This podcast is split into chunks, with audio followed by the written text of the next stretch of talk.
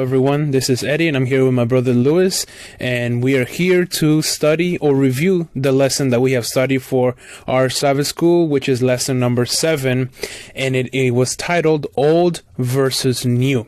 And the the chapters of the Bible that we have read is, is found, in Second Corinthians, chapters two, three, and four. A few verses within those chapters.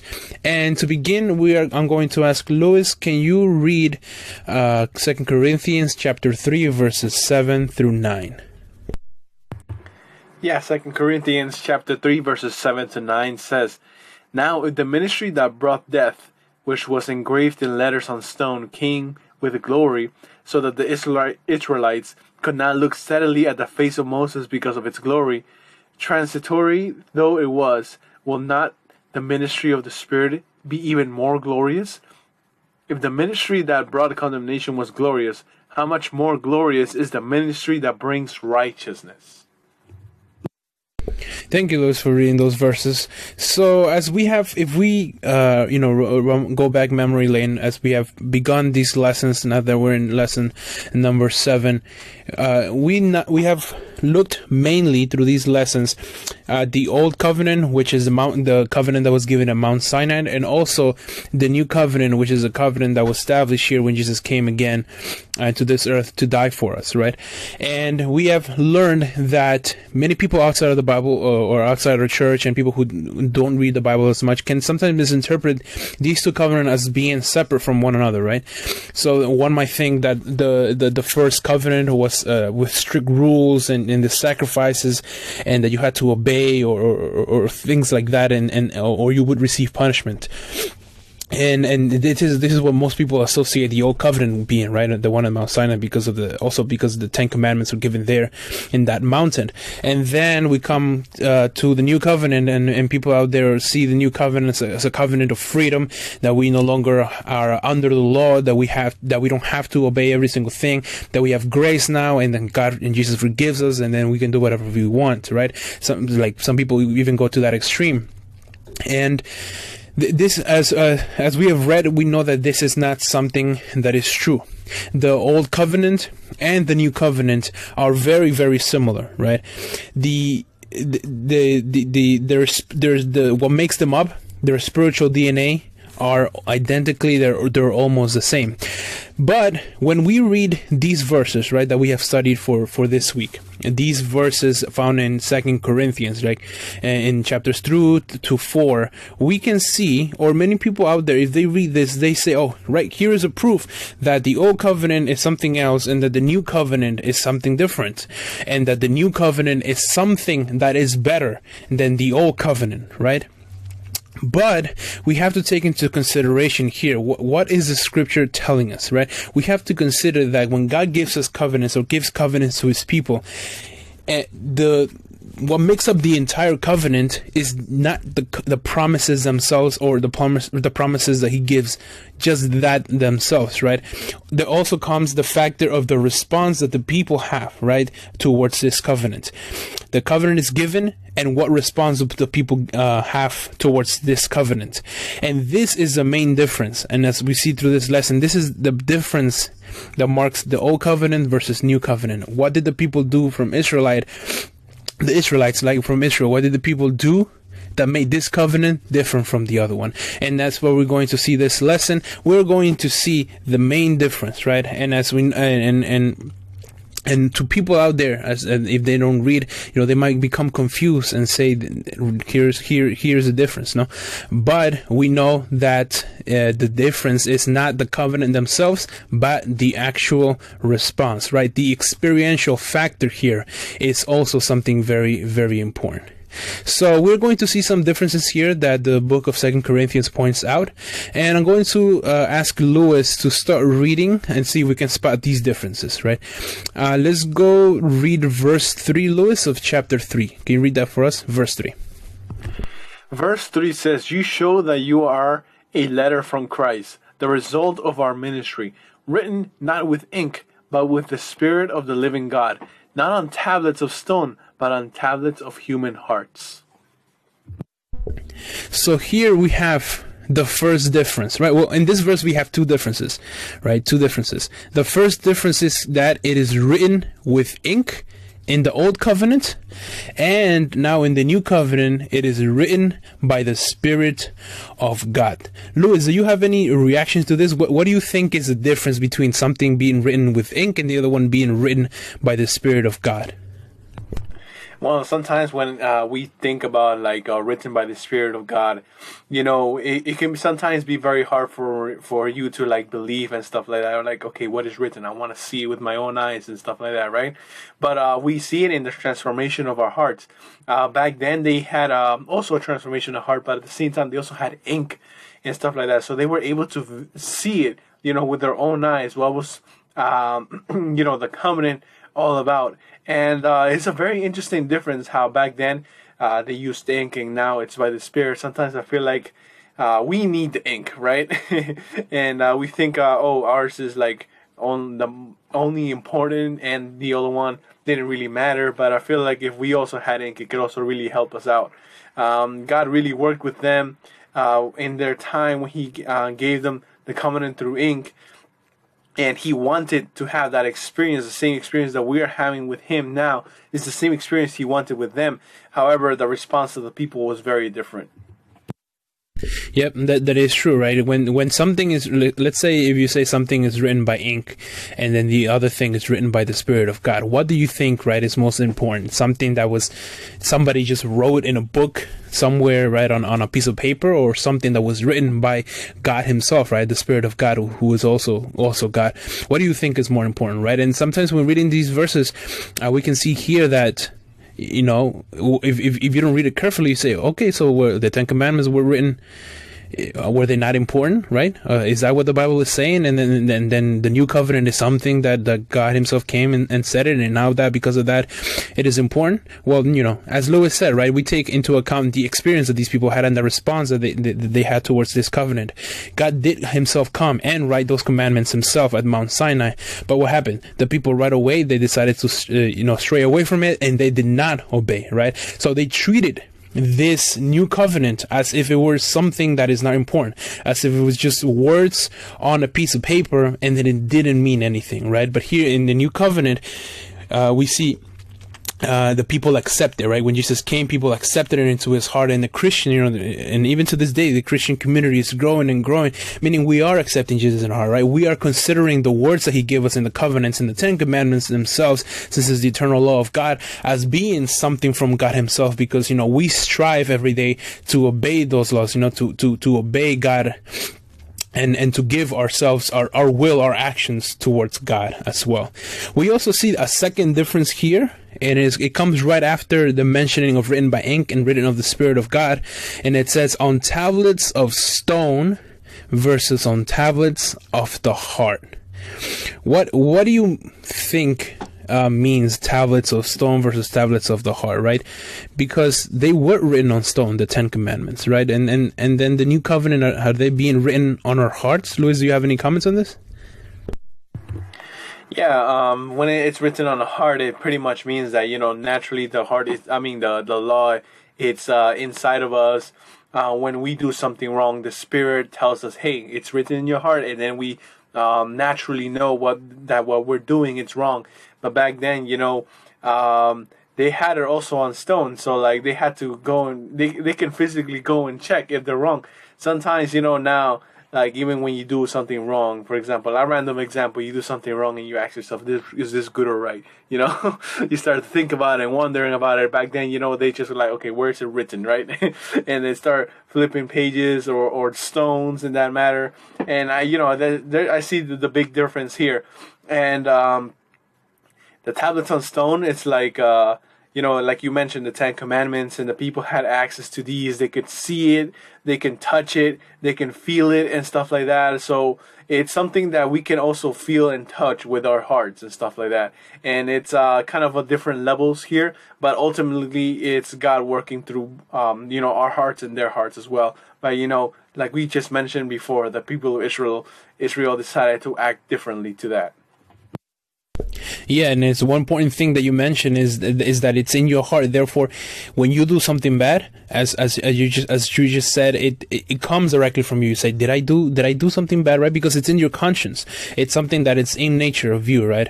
And and, and that is the difference here. The people back there in Israel, they say, "Yes, we'll obey," but you know they didn't obey, and and therefore you know it, it, the words the the God wrote on those tablets stayed on those tablets. The purpose of God originally was for you to repeat these, these every day into your children so they will remember them and have them in their hearts, right?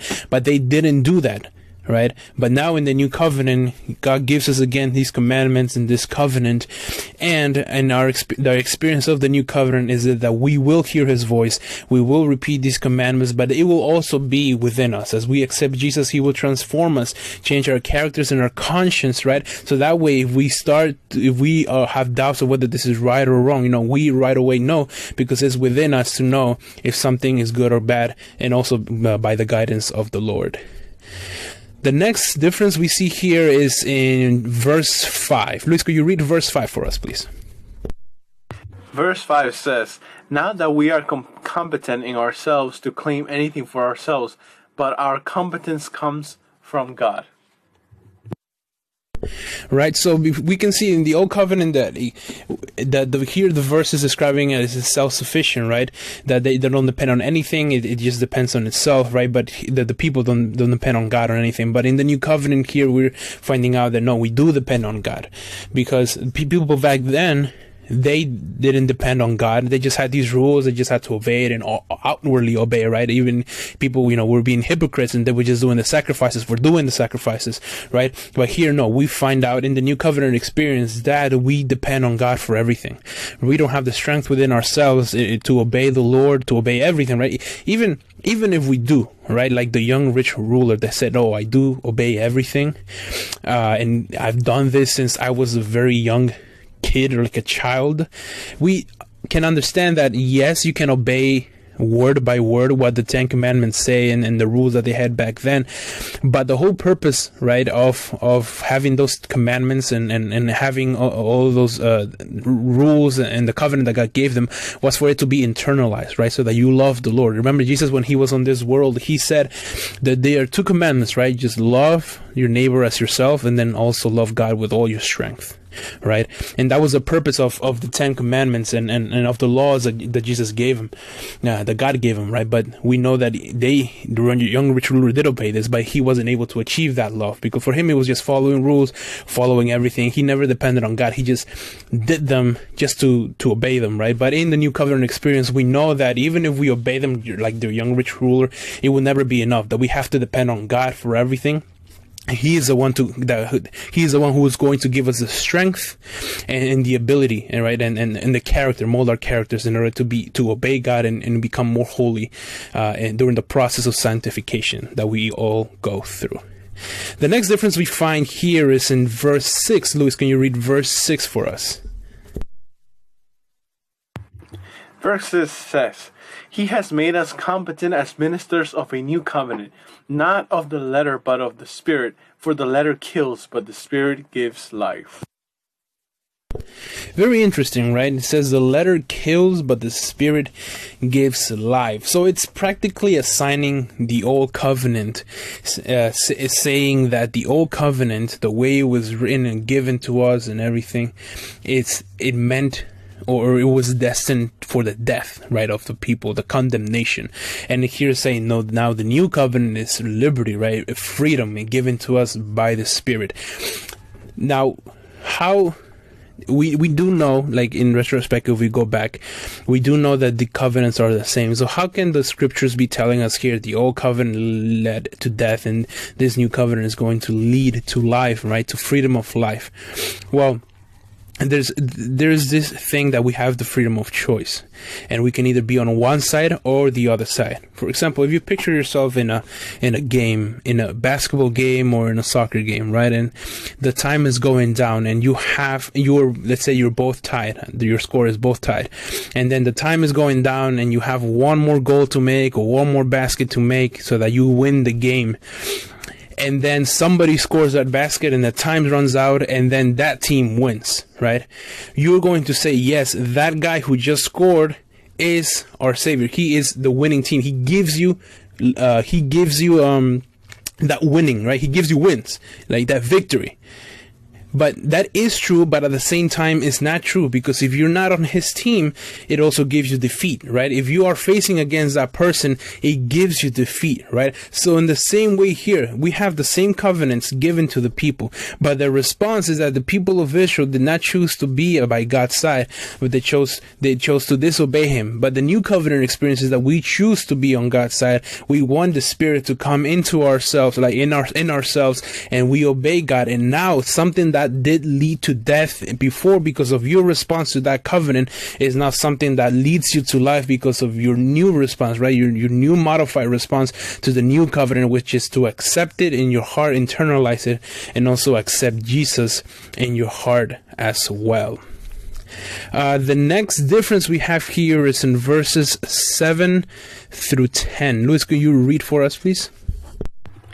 Verses 7 to 10 says, now, if the ministry that brought death, which was engraved in letters on stone, came with glory, so that the Israelites could not look steadily at the face of Moses because of his glory, transitory though it was, will not the ministry of the Spirit be even more glorious? If the ministry that brought condemnation was glorious, how much more glorious is the ministry that brings righteousness? For what was glorious has no glory now in comparison with the surpassing glory right? And and we see here the glorious right? One was glorious and brought condemnation. The other one is not even more glorious and it brings righteousness right? And it's, it's the same thing that we have gone we that, that i've just said.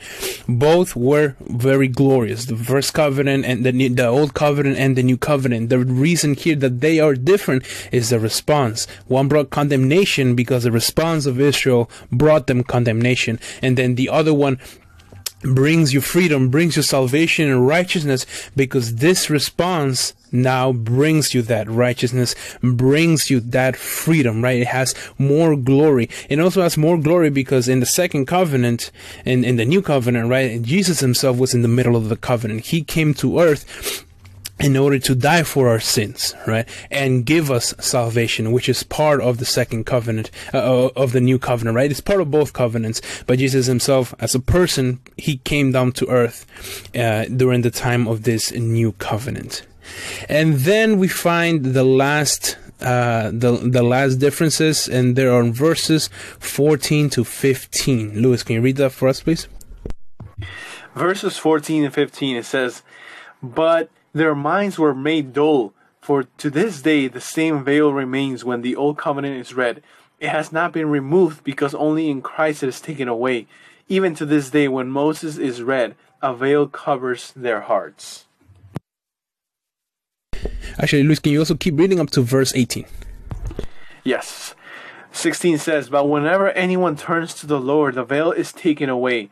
Now the Lord is the Spirit, and where the Spirit of the Lord is, there is freedom. And we all, who with unveiled faces contemplate the Lord's glory, are being transformed into his image with ever increasing glory, which comes from the Lord who is the Spirit